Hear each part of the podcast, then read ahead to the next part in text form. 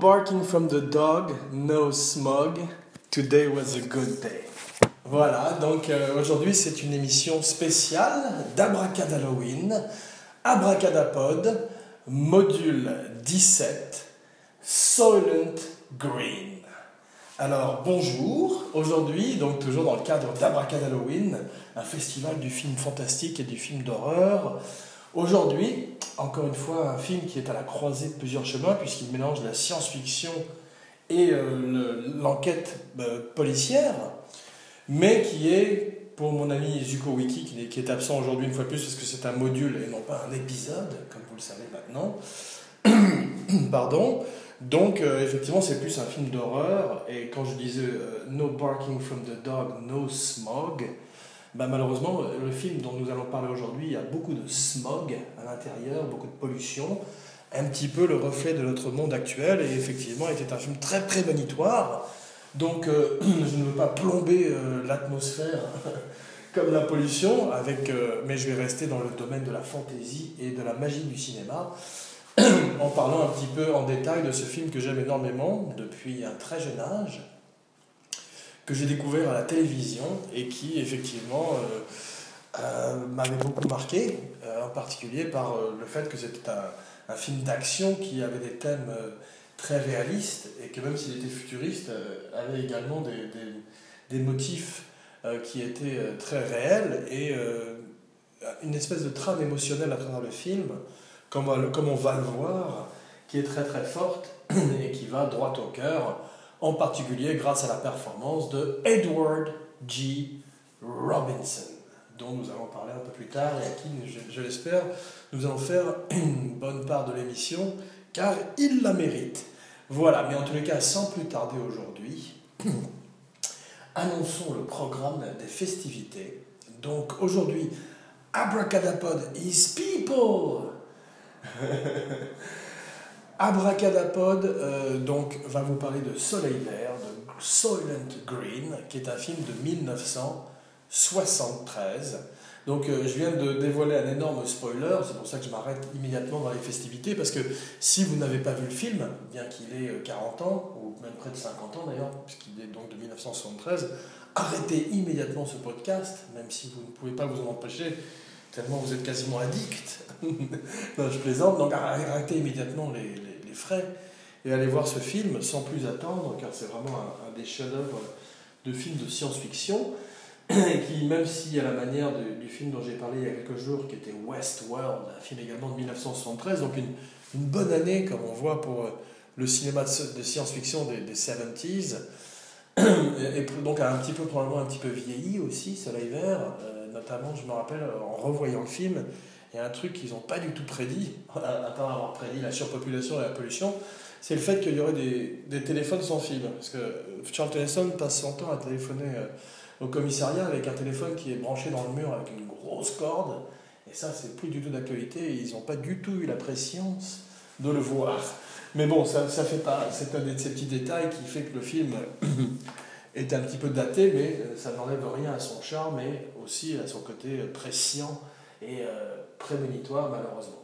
Voilà, donc euh, au départ, c'est un, tout commence par un livre, un livre en 1966 qui s'appelle Make Room, Make Room.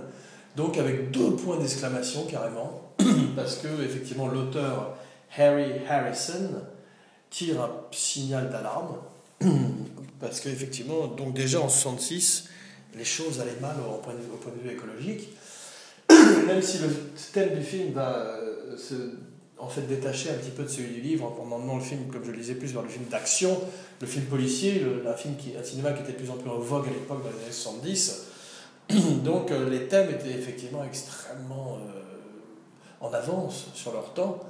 Et euh, il parlait d'un Los Angeles qui était complètement surpeuplé, surpollué, et dans lequel effectivement les gens ne pouvaient plus euh, trouver ni leur place, euh, et avec une société euh, totalement dystopique, à la manière de Westworld ou à la manière des films d'Abracadapod qu'on aime beaucoup, même Sleeper, où il y a le robot d'une certaine manière, dont on va finir par parler quand même, mais ce ne sera pas dans le cadre d'Abracadalloween, puisque aujourd'hui, Abracadalloween, série classique, Soylent Green.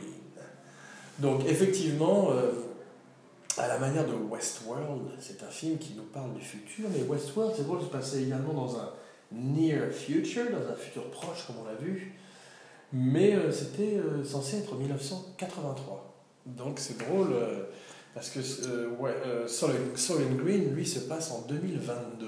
Donc on fait un grand saut dans le temps, on n'y est pas encore, mais ils ont quand même pas mal vu le coup dans le film, et il y a certaines choses qu'on va voir se sont avérées effectivement exactes.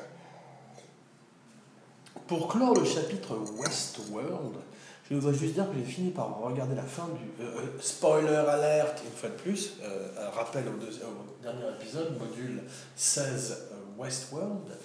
Ils ont fait en image de synthèse un Anthony Hopkins, d'une trentaine d'années, à l'époque de Elephant Man, sans la barbe, et c'est pas mal fait du tout. J'aime bien, je trouve que finalement les, rajeunissements digitaux sont finalement plus réussis que ceux qui sont faits à l'aide de maquillage, de même que les vieillissements en maquillage sont encore un petit peu euh, difficiles à, atteindre, et finalement le digital est peut-être plus convaincant, à part des grands maîtres comme Dick Smith, qui avait fait les effets spéciaux de, de l'exorciste, mais qui avait fait aussi deux des plus beaux vieillissements de l'histoire du cinéma, en tous les cas deux de mes préférés, qui étaient, pardon, Dustin Hoffman dans Little Big Man, et effectivement aussi euh, F. Murray Abraham dans Salieri, dans Amadeus, de Milos Forman. On avait vu également que Johnny Depp, le grand Johnny Depp, on va faire une spéciale de Johnny Depp, hein, il le mérite quand même, euh, s'était fait vieillir également pour euh, The Lone Ranger ils avaient voulu faire un truc, une espèce de serre-livre au début et à la fin du film, en, prologue et en épilogue,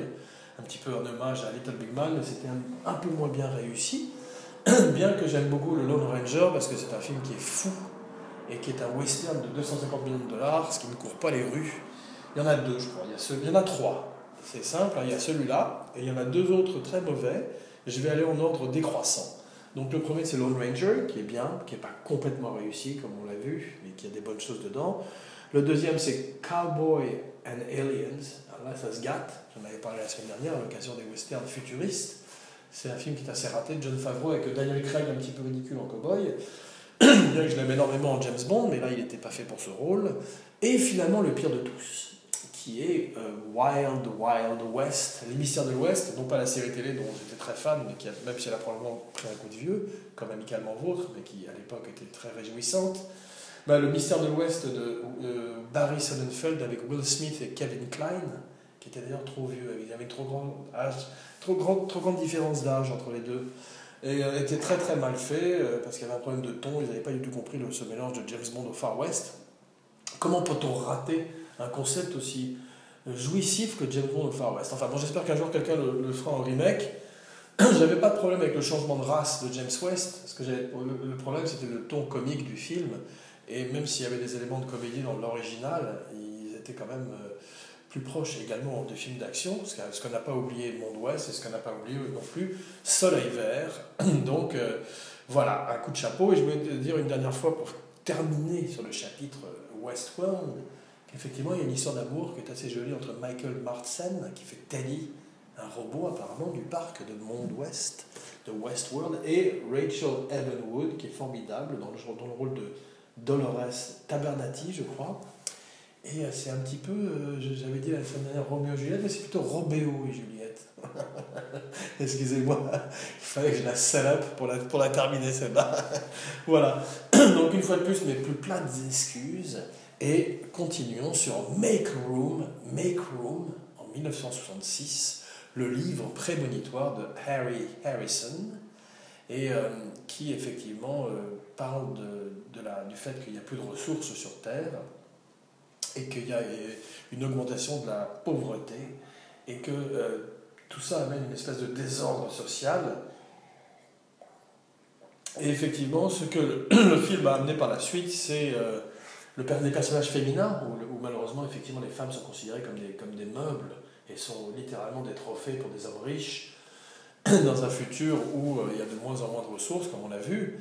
Et euh, toute la partie meurtre, toute la, partie euh, poursuite, les séquences de poursuite du film n'étaient pas du tout dans le livre, et ne plaisaient pas du tout d'ailleurs à l'auteur, qui d'ailleurs était venu en douce allegedly, paraît-il, merci Wikipédia, Zuko Wikipédia était venu sur le plateau et filé en douce des, des, copies de son livre aux acteurs, et en particulier coacher Edward G. Robinson un petit peu, lui donner des, tips, des, espèces de tuyaux pour jouer son merveilleux personnage de Soul. Soul, S-O-L, mais comme l'âme aussi, ça ne doit pas être une, une, coïncidence, et dont on va voir qu'il est un Soul Roth, un personnage magnifique, un des personnages les plus importants du film. Mais avant tout, parlons un petit peu de l'origine du film. Donc, euh, Hollywood s'empare assez rapidement des droits et confie le film à Richard Fleischer. Alors Richard Fleischer, c'est un très bon metteur en scène qui avait fait euh, Le Voyage Fantastique avec la magnifique Rachel Welch qui se faisait miniaturiser et qui partait dans, un corps humain. C'est un film que je recommande mais qui doit pas mal avoir vieilli aussi. dont James Cameron devait faire le remake pendant des années, mais ça fait partie de ces projets un petit peu, euh, sinon mythiques du moins, euh, qui ne verront probablement jamais le jour, qui, qui à Hollywood, qui aiment bien jeter des choses sur le mur pour voir qu'est-ce qui va coller, et, qui, et qui balance la plupart des films dans ce qu'on appelle l'enfer du développement. Voilà un bon titre pour un film d'horreur, Development Hell, pour un film d'horreur. Voilà, je vous le donne. Hollywood, je te le donne si tu écoutes je, tutoie Hollywood parce que nous sommes en first name basis. Voilà. en tous les cas, euh, Richard Fleischer caste son film et euh, caste Charlton Heston. Alors Charlton Heston, c'était quand même un, grand, une grande star de Hollywood. Il a eu des, un petit peu comme euh, John Wayne depuis plusieurs années. Les gens sont revenus un peu sur lui, en particulier par rapport à ses positions politiques ultra-républicaines, ultra-National Rifle Association on se rappelle les images de lui disant euh, They will take my, they will pry, they will take my gun, they will pry it off my dead cold hands. Voilà, donc il était euh, assez engagé, mais en même temps, c'est un acteur qui, même s'il avait un petit peu une seule note, une seule couleur, comme souvent les stars, à la manière d'un Gregory Peck ou d'un Gary Cooper, bon, avait ce charisme et euh, cette, ce star appeal, comme on dit, qui lui permettait effectivement d'être à l'affiche d'un film. Donc il a donné un deuxième tournant à sa carrière dans les années 70 en orientant ses, ses choix vers la science-fiction. Une science-fiction noire, une science-fiction dystopique. Et ça, c'est très intelligent de sa part. Bon, on a vu qu'il avait quand même déjà du pif, puisqu'effectivement, il avait fait La soif du mal en 1958, un film que nous allons couvrir avec mon ami Zuko Wiki, car c'est à mon avis le meilleur film d'Orson Welles, meilleur que euh, La splendeur de Anderson et surtout que Citizen Kane, et que même s'il est tronçonné, qu'il a été un petit peu charcuté par les studios, reste, et, que surtout euh, le casting de Charlton Heston est une fois de plus euh, dans un rôle de Mexicain, une fois de plus problématique, en particulier pour Abracadapod, et qu'effectivement, voilà un film qu'il faudrait refaire avec un acteur mexicain comme Damien Bichir, qui est absolument magnifique, qui jouait dans A Better Tomorrow, un film que je recommande vivement, sur la vie d'un jardinier à Los Angeles. Ou c'était d'ailleurs A Better Life, pardon, A Better Tomorrow, c'est un autre film de John Woo, je crois. Donc A Better Life, très très beau film qui répliquait un petit peu le voleur de bicyclette, mais en le transposant de nos jours dans la banlieue de Los Angeles. Voilà, donc un très beau film que je recommande. Et Damien Bichir ferait un magnifique détective dans un remake de La soif du mal, où euh, effectivement Charlton Heston avait quand même travaillé avec euh, Charles avec, pardon, avec Orson Welles, lapsus révélateur, et effectivement fait un film très marquant de l'histoire du cinéma. Bon, ensuite Bénure, et plein de films, et donc, tout d'un coup, tournant euh, sur SF à sa carrière avec La planète des singes, celui-là est le survivant, Omega Man, qui m'avait vraiment fait flipper quand j'étais petit en parlant d'Abracadalloween et de films d'horreur. Celui-là était, à mon avis, encore plus terrorisant que Soleil Vert, puisqu'il y avait des, mutants. D'ailleurs, il a été fait en remake avec Will Smith, puisqu'on revient une fois de plus à Will Smith, qui était très bien d'ailleurs, une fois de plus, là, il était pas mal casté. C'était dans euh, I Am Legend, donc. Euh, les deux films tirés du roman original de Richard Matheson, qui également a été adapté la première fois dans les années 60 dans un film qui euh, était avec Vincent Price, voilà, et qui s'appelait The Last Man on Earth. Voilà, donc le film a été fait trois fois au cinéma sous trois titres différents. Et seul le, film de Will Smith, qui était bien mis en scène d'ailleurs par, je crois, un type qui s'appelle Francis Lawrence, qui devait faire ensuite les Hunger Games, donc seul le film avec Will Smith reprenait le titre original du livre de Richard Matheson. Mais donc il est dans Omega Man, pour revenir à Omega Man, j'avais eu très très peur de Mathias. Mathias était le chef des zombies et il était terrorisant, en tout cas pour un petit garçon. À la télévision, c'était extrêmement flippant. J'ai oublié le nom de l'acteur, mais il avait comme un visage de brûlé et c'était très très effrayant.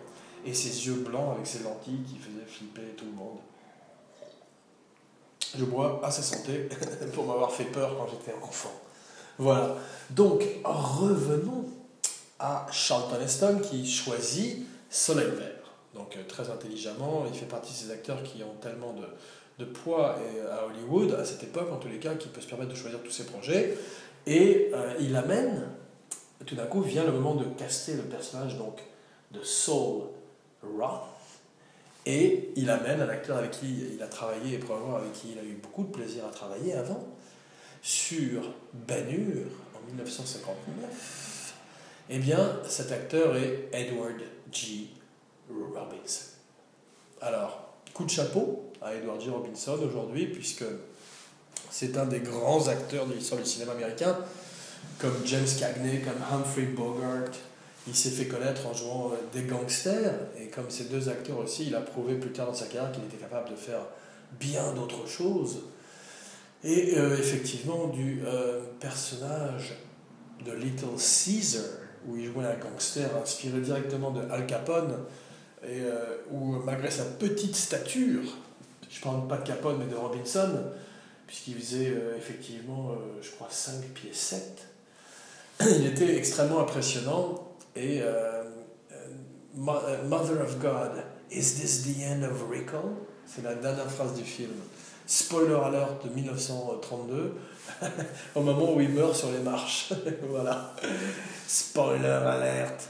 Voilà, donc effectivement, Emmanuel Goldenberg, Edward G. Robinson, est un magnifique acteur qui est né en Roumanie et qui est mort à Brooklyn. Oh non, qui est mort à Los Angeles et qui est enterré à Brooklyn. Donc effectivement, il a, il a, vu, il a beaucoup voyagé.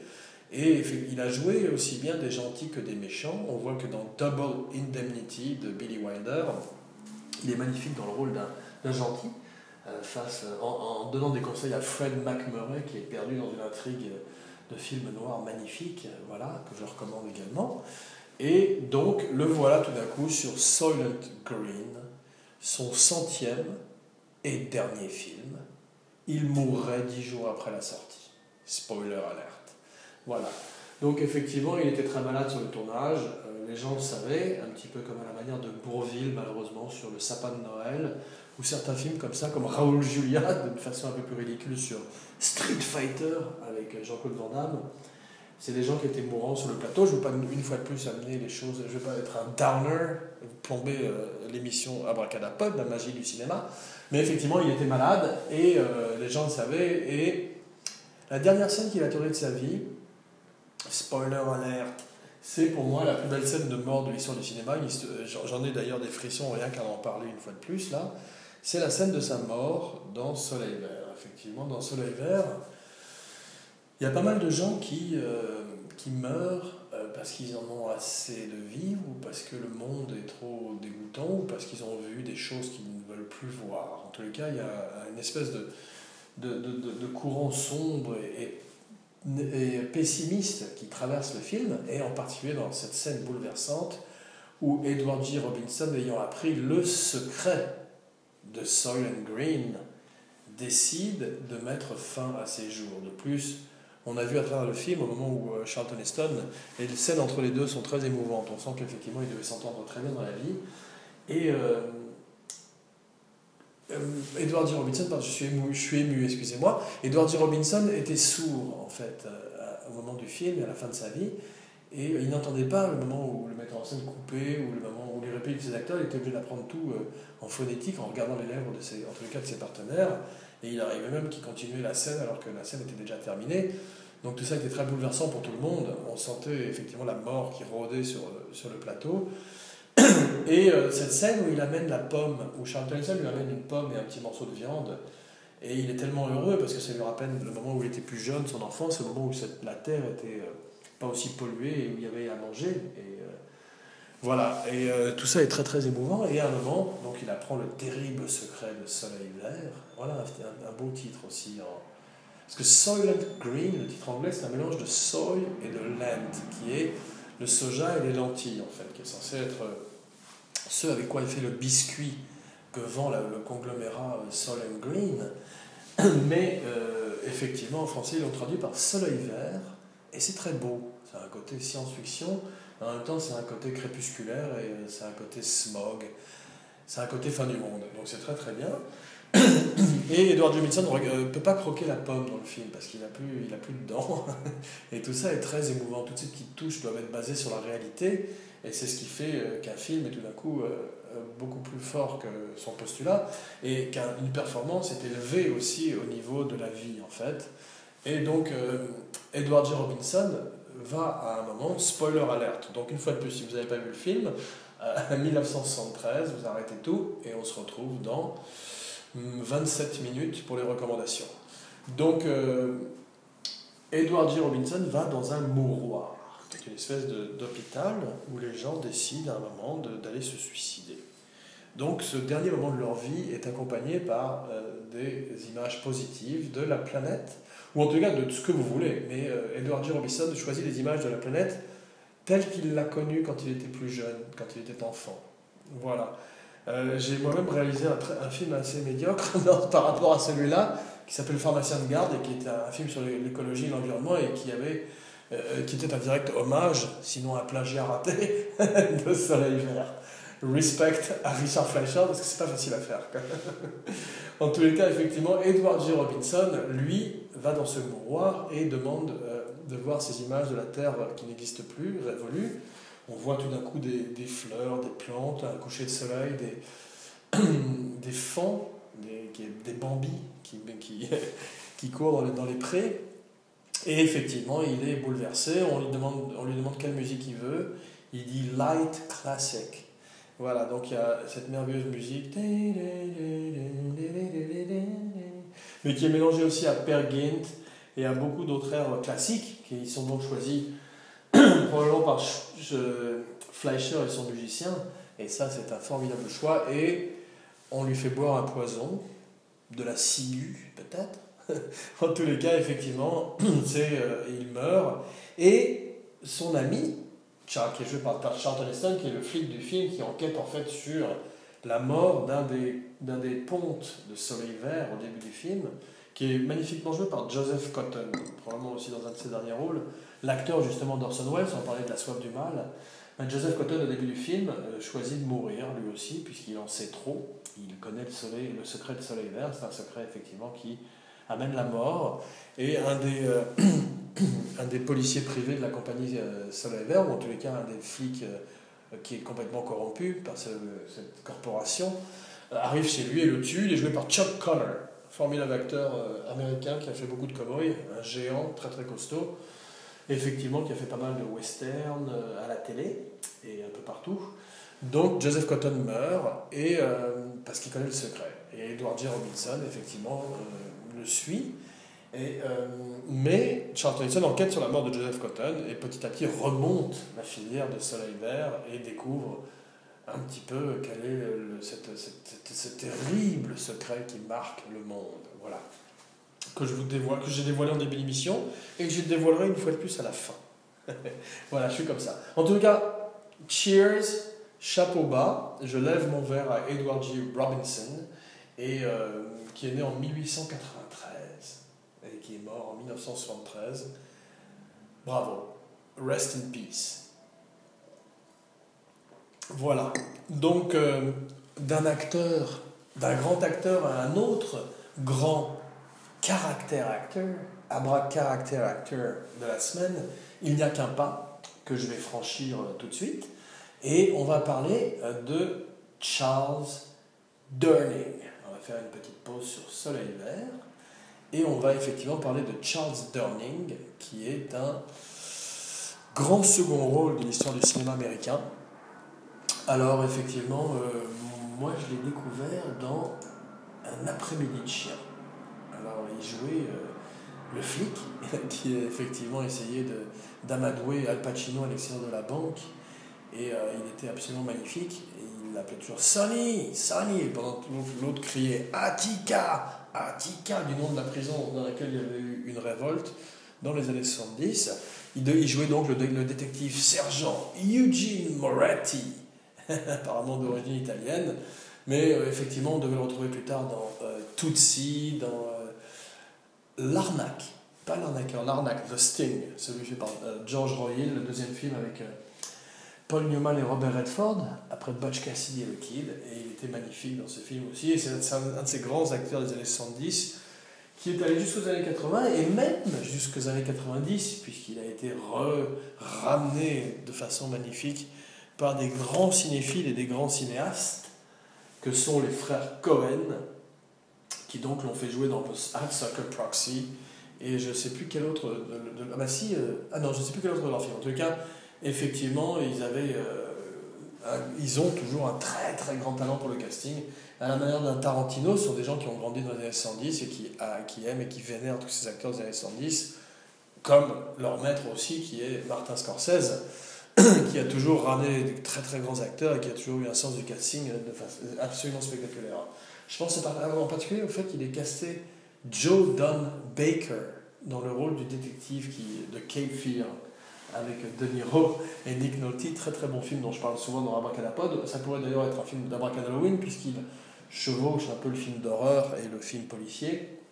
Et euh, Joe Don Baker fait le détective privé engagé par euh, Nick Nolte pour essayer de se débarrasser de ce monstre qui est Max Cady, joué par De Niro dans, le remake et par Robert Mitchum, spécial Robert Mitchum avec mon camarade Zuko Wiki, euh, à revisiter ou à visiter sur Abracadapod. Donc il est formidable, Jordan Baker et Scorsese est formidable dans son casting, et Charles Durning, à qui effectivement nous tirons notre chapeau aujourd'hui sur Abracadapod et pour Abracadalloween, puisqu'effectivement il était également dans The Fury de Brian De Palma et qu'il a fait effectivement certains films de science-fiction et d'horreur. Voilà comme souvent les grands second rôles de l'histoire du cinéma. En tous les cas, revenons maintenant à Soleil Vert, effectivement, pour parler un peu plus du film, puisque je vous ai promis que je révélerai le twist, après 50 ans il est temps. Eh bien, effectivement, au cours de son enquête, Charlton Heston euh, se rapproche de plus en plus du Soleil, à la manière d'Icar, et, et effectivement découvre que les biscuits Soleil Vert sont faits à base, spoiler alerte, d'être humain. It's people, it's people, comme le crie-t-il à la fin, dans l'usine d'ailleurs, qui est une usine d'automobile de, Ford, qui a été euh, recyclée pour le film, et ça donne justement un côté extrêmement euh, véridique au film, qui est bien comme tout ce cinéma des années 70, et en particulier le cinéma de science-fiction, comme je disais il y a quelques jours, qui est un cinéma qui est beaucoup plus réaliste que le cinéma de science-fiction actuel, qui est beaucoup plus basé sur le computer et moins sur l'architecture. voilà. Et les effets pratiques. En tous les cas, euh, effectivement, le film, petit à petit, euh, amène cette conclusion terrifiante où euh, on se rend compte que le monde est devenu cannibale, parce qu'on n'a pas le choix.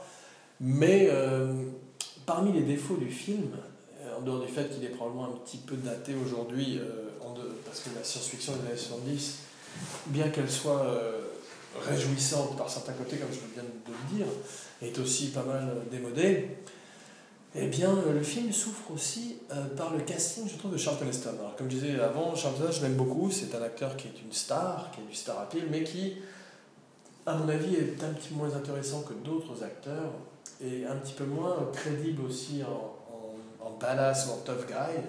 Et on peut s'imaginer, on peut rêver euh, de ce qu'aurait donné euh, un Lee Marvin ou un Charles Bronson, justement, dans le rôle de Frank, du détective Frank Thorne. Voilà.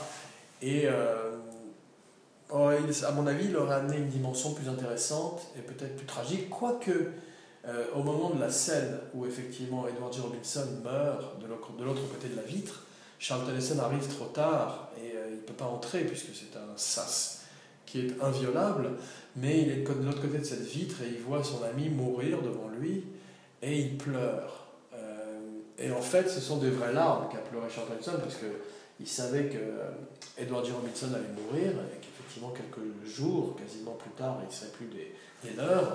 Et les larmes qu'il qui, qui verse dans le film sont des vraies larmes.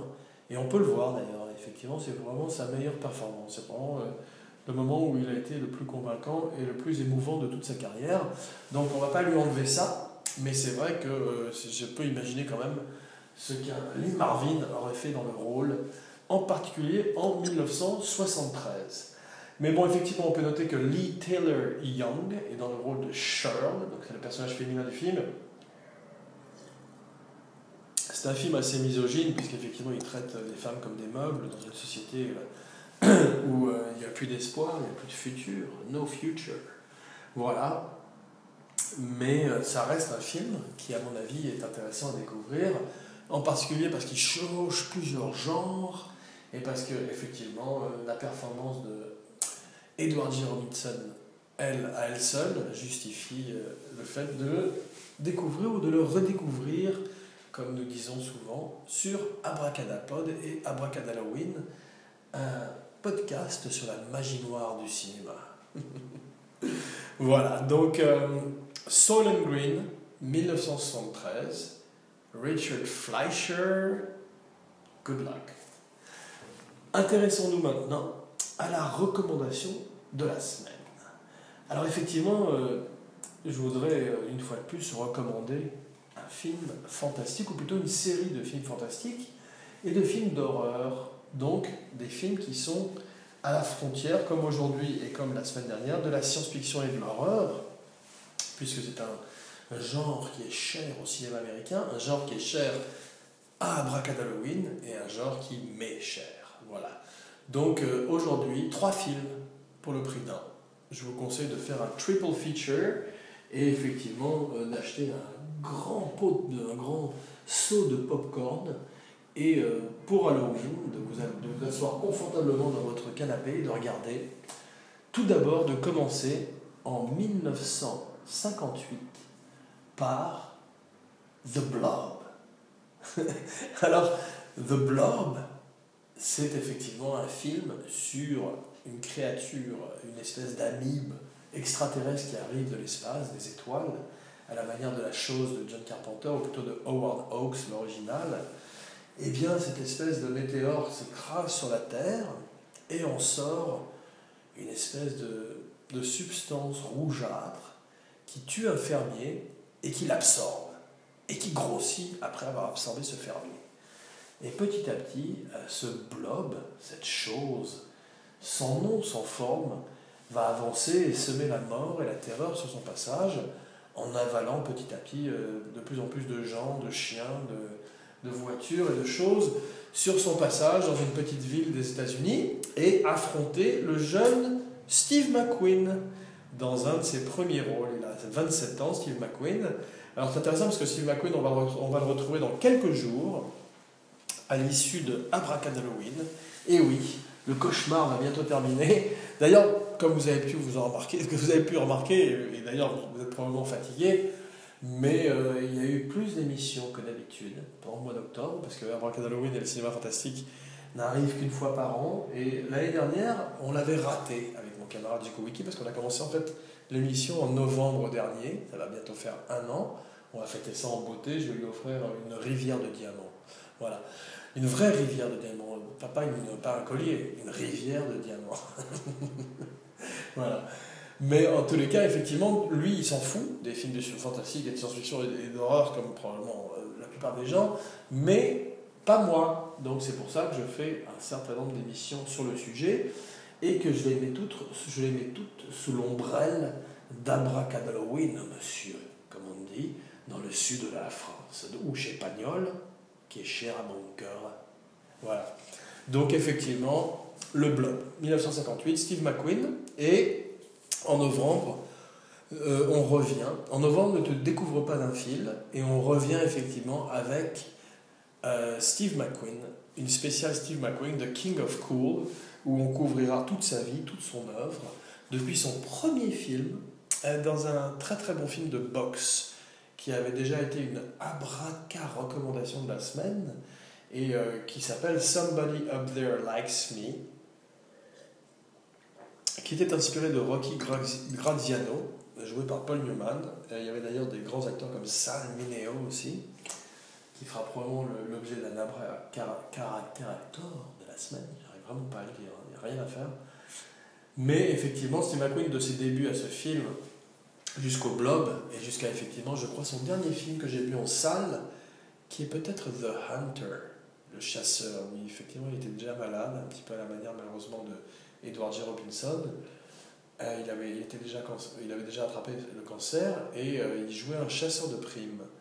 Et il y avait des choses étonnantes dans le film. Je me rappelle notamment une espèce de, de balle en caoutchouc qu'il avait dans un fusil à, air comprimé et il arrêtait un type avec ça et on n'avait jamais vu ça avant. C'est une espèce de non-lethal weapon. voilà le type de film, non-lethal weapon. Ça ressemble un petit peu à l'autre. Hein. voilà. En tous les cas, effectivement, continuons dans les recommandations.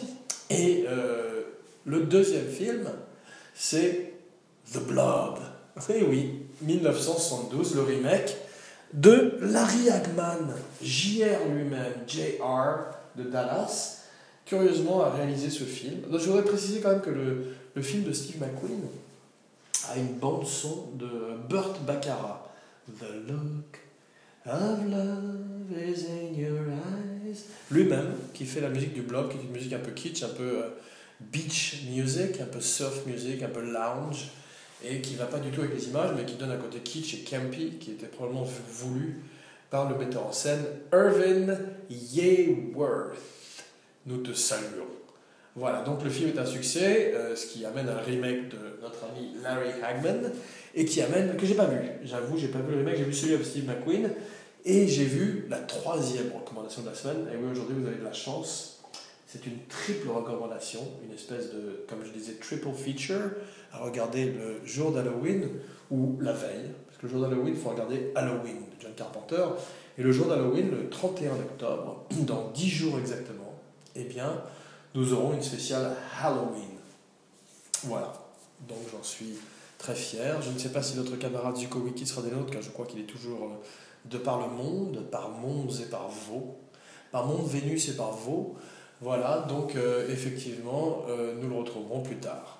Mais pour l'instant, ma troisième recommandation, car je sais que vous n'en pouvez plus, euh, le suspense est intenable, ma troisième recommandation, c'est The Blob, 1988. Voilà, le troisième film, ça fait partie de ces films en fait qui sont quasiment tous enjoyable, on peut prendre du plaisir à les regarder.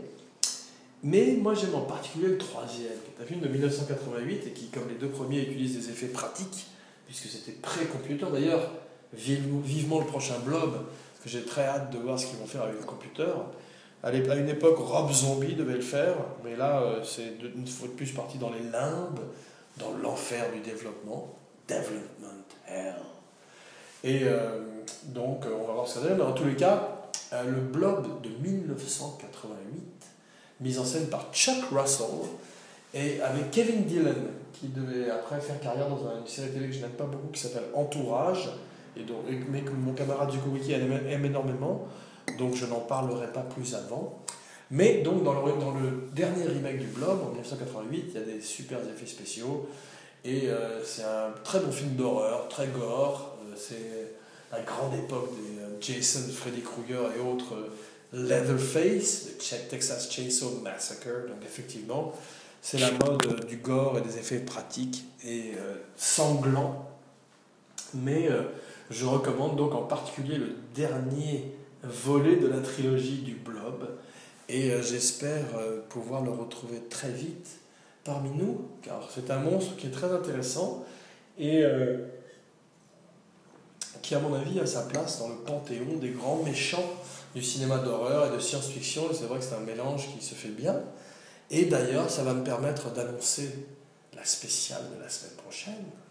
Et oui, en parlant de science-fiction et d'horreur, eh euh, allons directement au maître, puisque effectivement tous les chemins mènent à The Thing. Plus exactement, John Carpenter's The Thing. Alors voilà, c'est un grand rendez-vous pour moi, puisqu'effectivement c'est un film que j'aime énormément, c'est un de mes dix films préférés. Et euh, Kurt Russell, John Carpenter ont déjà fait l'objet d'un module, mais nous allons euh, passer une fois de plus un petit moment en leur compagnie et revisiter euh, une de leurs plus grandes collaborations, sinon la plus grande collaboration des deux maîtres du cinéma qu'ils sont. Et nous partirons dans l'Antarctique. Et la semaine prochaine, effectivement, euh, abracadablob, be fucking kidding. Pour ceux qui connaissent le film, vous comprendrez la référence. Et euh, je vous dis donc, rendez-vous dans quelques jours pour la chose d'un autre monde. En attendant, Jean Weber, signing off.